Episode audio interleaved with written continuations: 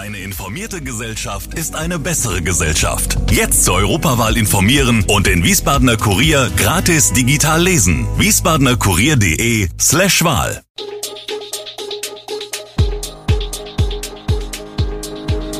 Gude, unser morgendliches News Update.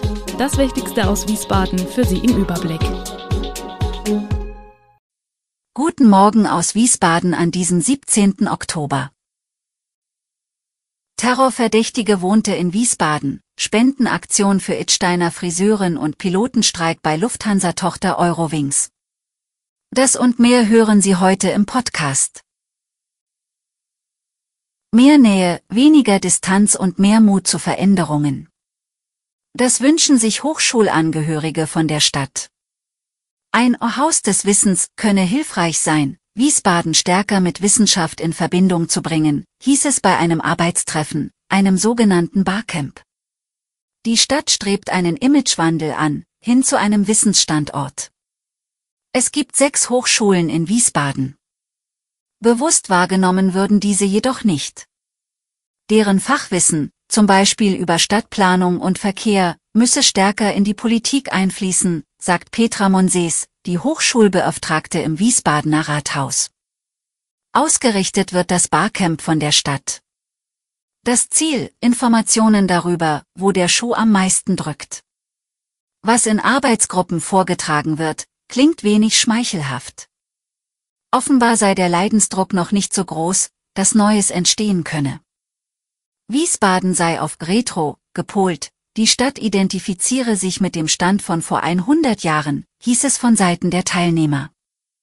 Sie habe wenig Charakter, wisse nicht, wofür sie stehe, und fremdele mit den eigenen Leuten.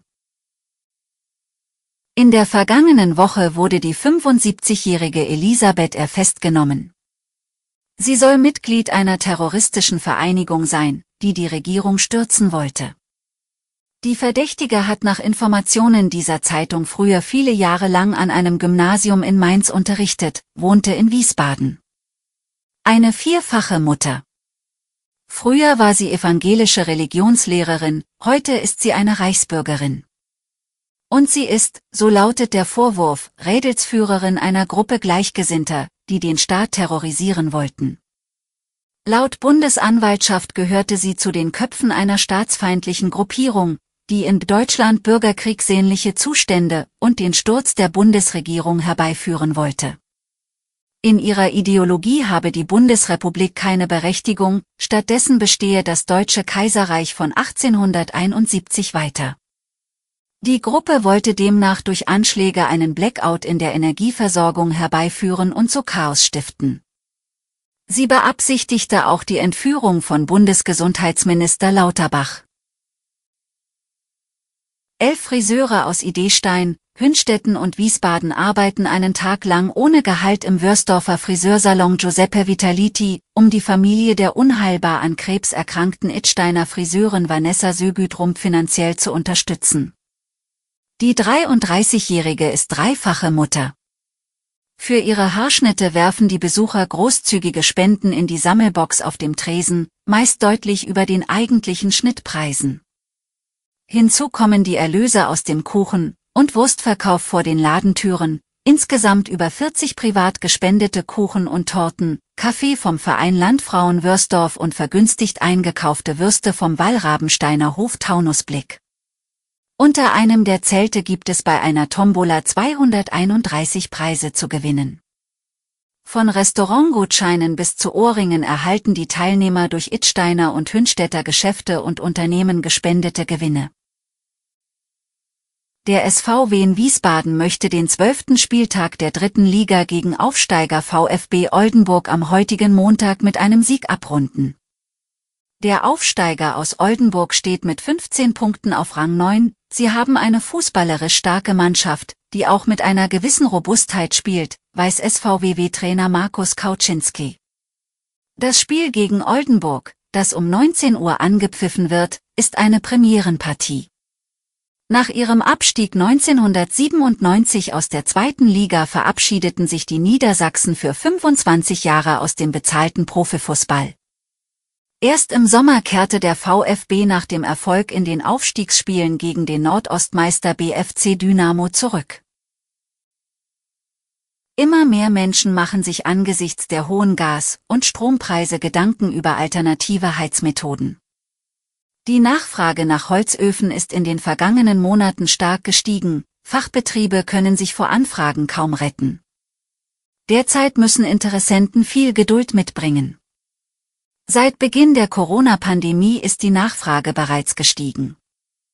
Hinzu kommt eine neue Kaminofenverordnung, die eine Nachrüstung bestehender Anlagen bis Ende nächsten Jahres notwendig macht.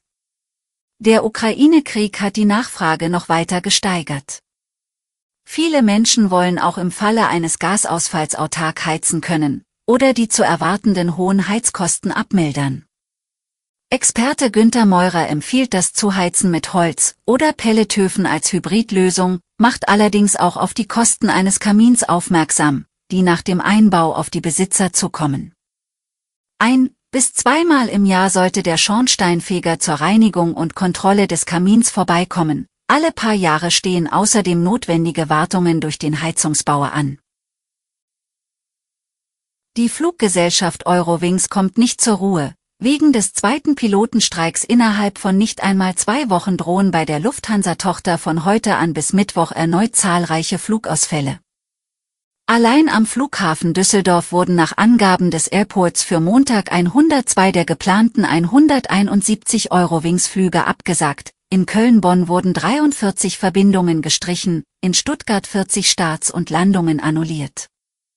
In Hamburg sollen 58 von 94 geplanten Flügen ausfallen.